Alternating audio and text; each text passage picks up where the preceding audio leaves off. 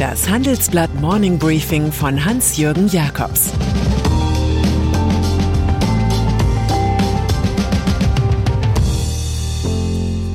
Guten Morgen allerseits.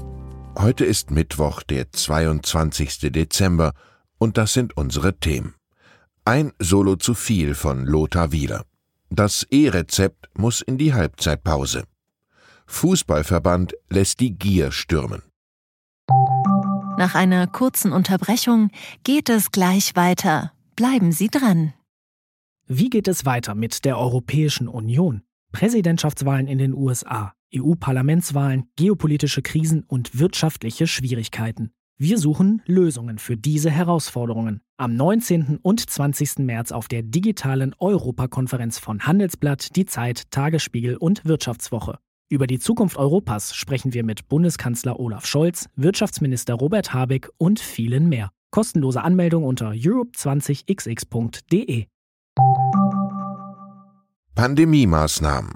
Lothar Wieler hat sich für seine sofortige Entlassung als Chef des Robert Koch Instituts nachhaltig qualifiziert. Gestern schlug er zum Schutz gegen Omikron mit der Forderung nach maximalen Kontaktbeschränkungen auf, per sofort und bis Mitte Januar. Das hätte bedeutet Lockdown total, Gaststätten zu, zu Hause bleiben, längere Weihnachtsferien. Wieler selbst ist Mitglied des neuen Corona-Expertenrats, der lediglich gut geplante und gut kommunizierte Kontaktbeschränkungen angeregt hatte. Mit seinem Solo versuchte Wieler offenbar im Sinne einer Scharfmacherfraktion rund um den Charité-Virologen Christian Drosten Deutungshoheit zu erlangen, und das kurz vor der Schalte der Bundesregierung mit den Bundesländern. Gesundheitsminister Karl Lauterbach von der SPD sagte dazu, Wielers Veröffentlichung sei nicht abgestimmt gewesen. Basis der Entscheidungen sei der Expertenrat, nicht das RKI. Das dürfe nicht passieren. Kanzler Olaf Scholz ist über solche Robinsonaden so verwundert wie der Rest der Republik. Beschlossen hat die Runde dann ein Programm, das weit weg liegt vom Extremen des RKI-Chefs. Dazu gehören ab 28. Dezember eine Obergrenze von zehn Personen bei Feiern, die auch für Geimpfte und Genesene gilt, Großveranstaltungen ohne Zuschauer und das Schließen von Diskos und Clubs sowie die schnellere Einführung der allgemeinen Impfpflicht. Kanzler Scholz sagte dazu, diese Pandemie strengt uns alle an. Wir sind alle mürbe und der Pandemie müde. Das hilft aber nichts. Wir müssen abermals zusammenstehen und auch in vielen Fällen eben Distanz halten. Das klingt nach dem vorerst letzten Aufgebot gegen Corona. Corona-Experten. Auf harter Wieler Linie sind die Länder Baden-Württemberg und Sachsen. Sie distanzieren sich von den aktuellen Beschlüssen. Diese seien nicht weitgehend genug, ließen sie per Protokollnotiz festhalten. Es sei keine ausreichende Handlungsfähigkeit gewährleistet, um schnell auf eine sich zuspitzende Lage reagieren zu können. Gefordert wird, wieder die epidemische Notlage zu erklären, damit es bundesweit zum Lockdown kommen könne. Der Bonner Virologe Hendrik Streeck verweist als Mitglied des Corona-Expertenrates darauf, dass die Inzidenzen in Deutschland zuletzt gefallen sind. Man habe empfohlen, Omikron ernst zu nehmen und die erwartete fünfte Welle abzubremsen. Dafür seien die jüngsten Beschlüsse erstmal ein guter Weg. Falls nötig, könne man sehr schnell nachsteuern. Vernunft klingt manchmal unspektakulär. Suspendierung. Im März 2020 war in Deutschland die Virokratie ausgebrochen. Dazu gehörte die Lust vieler Deutscher, den Äußerungen von Experten so intensiv zuzuhören, als würden sie die aktuellen Lottozahlen verkünden. Zu den Stars der ersten Stunde gehörte Alexander Kekulé von der Martin-Luther-Universität in Halle an der Saale. Tempi Passati. Nun hat die Alma Mater, die in diesem Falle keine mehr ist, eine vorläufige Dienstenthebung gegen den Professor ausgesprochen. Der Wissenschaftler soll nicht genügend Lehrangebote gemacht haben, heißt es, was der Beschuldigte strikt bestreitet. Kekulé selbst spricht von einem politischen Verfahren. Es sei ja bekannt, dass er gegenüber der Bundesregierung und dem RKI immer wieder Kritik geäußert hat. Wahrscheinlich wird Lothar Wieler hierzu rasch eine Presseerklärung herausgeben. Notfallpläne. Die Wirtschaft, insbesondere die kritische Infrastruktur, macht sich für die erwartete Omikronwelle bereit. Der Energiekonzern E.ON zum Beispiel will Beschäftigte in Netzleitwarten auch vor Ort beherbergen. Man bereite sich auf alle denkbaren Krisenszenarien vor. Generell nimmt man in den Chefetagen die Krise sehr ernst. Das zeigt eine Handelsblatt-Umfrage zur Frage, wie sich die Deutschen auf Omikron vorbereiten. Dabei kam heraus, dass Bankbeschäftigte großteils wieder ins Homeoffice zurückgekehrt sind und die Unternehmer setzen auf die Boosterimpfung, so wie beim Maschinenbauer Kion. Dort rühmt man sich einer Impfquote von 98 Prozent. Corona-Hilfen. Auf die Soforthilfe Corona im Frühjahr 2020 haben Selbstständige und Kleinfirmen große Stücke gehalten, bis das böse Erwachen kam. Nun registriert man ungläubig, dass der Staat von den Firmen rund 300 Millionen Euro zurückfordert, wie meine Kollegen errechnet haben.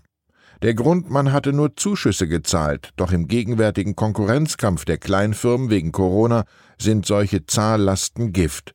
Mehr als 30.000 Unternehmen und Selbstständige sind betroffen. Mancher erinnert sich in diesem Lager an ein großes Ehrenwort des damaligen Finanzministers Scholz.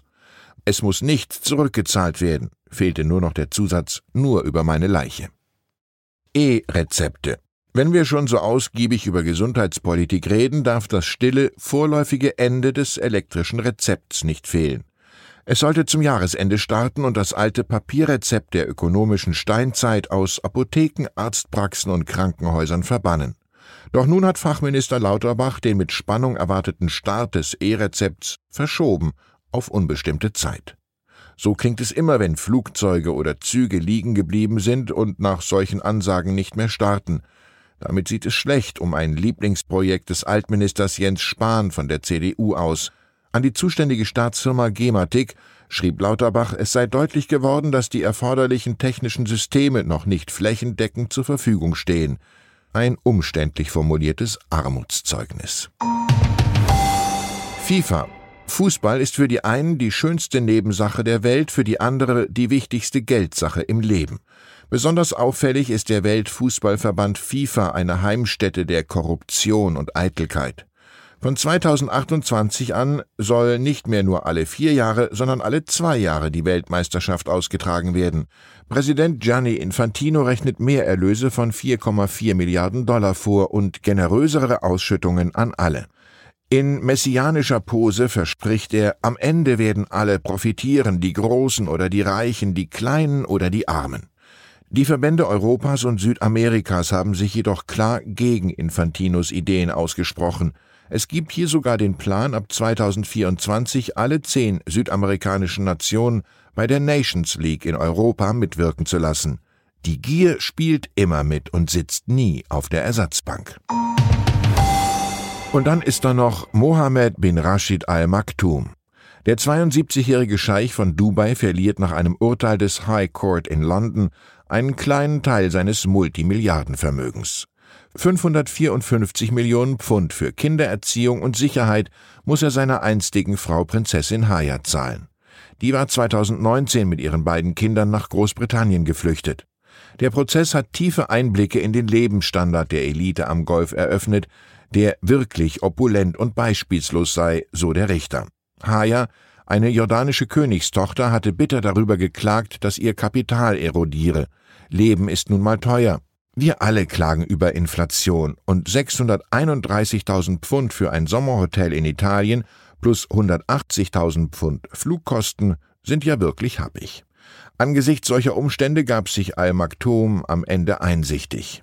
Ölmagnat John Paul Getty war besonders sensibel hinsichtlich der Nöte von Ultra-High Net Worth Individuals. Wenn man kein Geld hat, denkt man immer an Geld. Wenn man Geld hat, denkt man nur noch an Geld. Ich wünsche Ihnen einen opulenten Tag. Es grüßt Sie herzlich Ihr Hans-Jürgen Jakobs.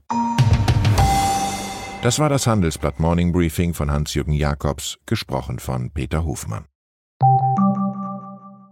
Fintech, Banken und Festival gehen nicht zusammen? Geht doch, und zwar in Berlin. Am 24. und 25. April 2024 öffnet die Messe Berlin ihre Türen für die FIBE, das neue Fintech-Festival Europas. Die FIBE richtet sich an das gesamte Fintech-Ökosystem, vom Startup über Investoren und klassische Banken bis hin zur Politik. Das Event möchte das gesamte Ökosystem zusammenbringen und eine Plattform zum Austausch bieten. Seien Sie dabei und sichern Sie sich jetzt mit dem Code FIBE Podcast 35% Rabatt auf Ihr Ticket.